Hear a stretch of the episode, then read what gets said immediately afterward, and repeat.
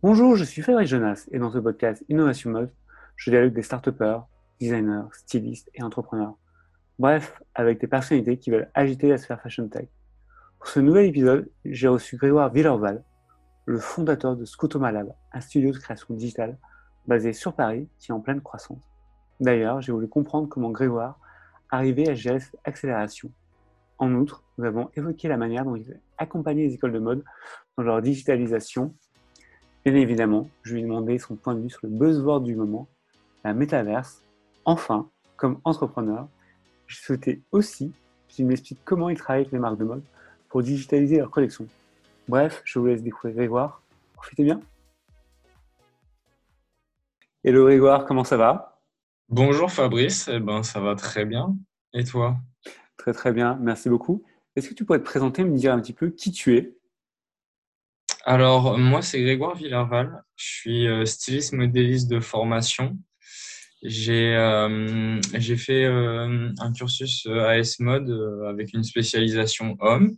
Et puis, j'ai pas mal travaillé après en bureau de tendance.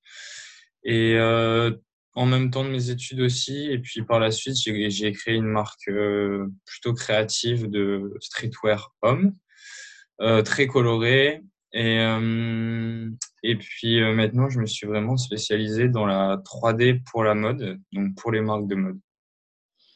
Très clair. Alors justement, tu as créé un studio qui s'appelle Scoto Malab. C'est hyper dur à dire. C'est quoi exactement? Alors, euh, Scoto Malab, c'est l'idée en fait de, de, toute mon expérience un petit peu accumulée depuis le début. Euh, et donc, c'était faire un pont entre euh, les bureaux de style, euh, les bureaux de tendance, les studios créatifs et aussi les bureaux de patronage, modélisation, modélisme. Et euh, c'était essayer de faire quelque chose qui, qui permet euh, déjà d'optimiser, euh, que ce soit pour une jeune marque ou aussi pour une marque un peu plus, plus vieille, et vraiment d'optimiser donc grâce à la 3D tous ces facteurs et réussir à faire du stylisme ou du modélisme ou les deux de façon plus rapide, aussi moins coûteuse et puis avec le temps, en fait, on, fait, on est de plus en plus créatif et on a aussi beaucoup de demandes maintenant de visuels, euh, de campagnes, euh, de vidéos, de défilés, euh, de choses comme ça. Alors justement, imaginons, je suis une marque de mode, je viens de voir, je, je viens vous voir. Comment ça se passe? Euh, bah, pour le coup, c'est vrai que ça, ça, va dépendre aussi pas mal de la demande parce que, comme je te disais, maintenant on a pas mal de demandes différentes. Par exemple, euh, on a des marques qui viennent nous voir euh, pour, euh, pour digitaliser leurs mannequins, pour digitaliser leurs vêtements, pour digitaliser les deux, ou pour créer par exemple un visuel de campagne. Donc, en fonction de la demande qui va être formulée, nous, on va, on va voir ce, qui a, ce qui a déjà été fait avec la marque, déjà en 3D, si les vêtements sont déjà digitalisés ou non, et donc euh, quelle va être la somme de travail euh, sur le sur le sur le contrat. Et en fonction de ça bah on, va définir un calendrier et puis euh, et puis faire au mieux pour pour rendre un, beau travail. Super. Avant cet entretien tu me disais que tu étais en pleine croissance ou plutôt ton entreprise était en pleine croissance. Comment tu arrives à gérer tout ça? Euh, bah, c'est vrai que c'est notamment aussi un peu grâce au Covid, euh, même si c'est un peu, un peu dur à dire, mais, euh, mais oui, ça, ça a pas mal accéléré. Euh, bah, moi, c'est vrai que je, je, le vois notamment parce que j'ai commencé à faire tout à la main. Je faisais beaucoup de patronage à la main. Et, et clairement, oui, c'est vrai qu'en en passant par la 3D, euh, moi, je gagne du temps, les clients gagnent du temps, les retours sont plus rapides. Euh, il y a énormément d'avantages et donc euh, moi, ça m'a permis aussi bah, d'accepter plus de contrats, de, de faire des contrats aussi sur des collections plus grandes. Par exemple, là, pour une marque de la Fashion Week, on, on s'occupe de tout le modélisme, donc il y a plus de 50 looks. C'est beaucoup, hein. à la main j'aurais jamais pu faire. Euh, et même là, euh, maintenant, on est, on est trois dans l'équipe. Euh, donc, ça permet ouais, de, clairement d'accélérer. tout à fait. Trop bien. Euh, récemment, Mark Zuckerberg, le CEO de Facebook, a annoncé l'embauche de 10 000 personnes en Europe pour créer les métaverses de demain. C'est quoi ton avis par rapport à ce buzzword? Euh, euh, c'est une bonne question. Euh, bah, c'est vrai que c'est clairement dans l'actualité, le métaverse, tout le monde en parle.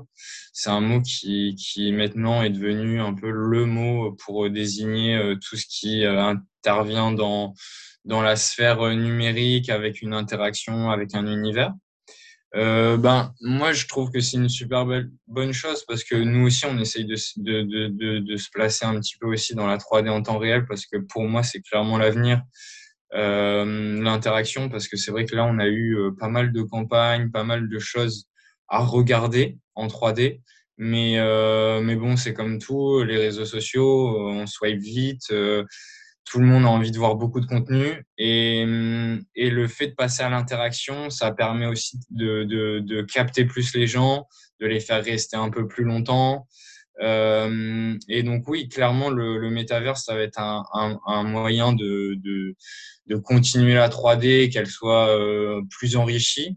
Après, euh, sur le projet euh, spécifique à Mark Zuckerberg, euh, on verra bien ce que ça va donner parce que ça m'a l'air d'être d'une ampleur assez énorme.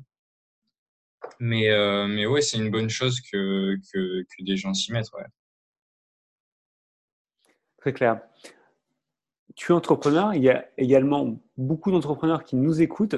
Quels conseils tu peux donner quand ils veulent travailler avec des marques de mode et des marques de luxe? J'avoue que c'est une question compliquée. Je n'ai pas forcément de réponse dans, dans, dans ce sens-là, mais je... après, c'est vraiment beaucoup. Bah, la, la, la, réponse la plus simple, ce serait de dire que, notamment dans, dans la mode, c'est beaucoup de réseaux. Donc, euh, c'est vrai que malheureusement, euh, c'est rarement en envoyant un mail ou une chose comme ça qu'on va pouvoir euh, accéder notamment des marques de luxe souvent qui ont euh, des fortes exigences, qui fonctionnent euh, qu'avec des personnes recommandées. Donc potentiellement, en fait, ça va être de, bah, de rencontrer des gens en interne, de discuter de sa solution, de voir s'il y a une possibilité des gens en interne qui vont être intéressés par cette solution et qui une solution qui pourrait améliorer donc leur travail de tous les jours. Mais, euh, mais oui, travailler, travailler avec les, les marques de luxe, euh, c'est pas forcément le plus facile. Euh, c'est une expérience, ouais. Alors, tu viens juste d'évoquer le réseau. Moi, ma mmh. question, c'est comment on fait du réseau, en fait? Bah, comment on fait du réseau? Ça, c'est une bonne question. Euh, comment on fait du réseau? Bah, il, faut, il faut sortir, il faut aller voir les gens, il faut euh, faire des expositions, euh, travailler aussi, euh, sortir des visuels, sortir des, des, des, des projets, que ce soit sur les réseaux sociaux, que ce soit sur LinkedIn. Il y, a, y a beaucoup de choses comme ça où il va falloir se, être visible, en fait, tout simplement, pour pouvoir échanger avec les gens, les autres personnes qui seront visibles aussi. Et, euh, et, donc ça va être comme ça. Après, euh, c'est vrai que moi j'ai fait une école de mode, donc j'ai eu un réseau aussi qui a commencé tout doucement avec les écoles de mode.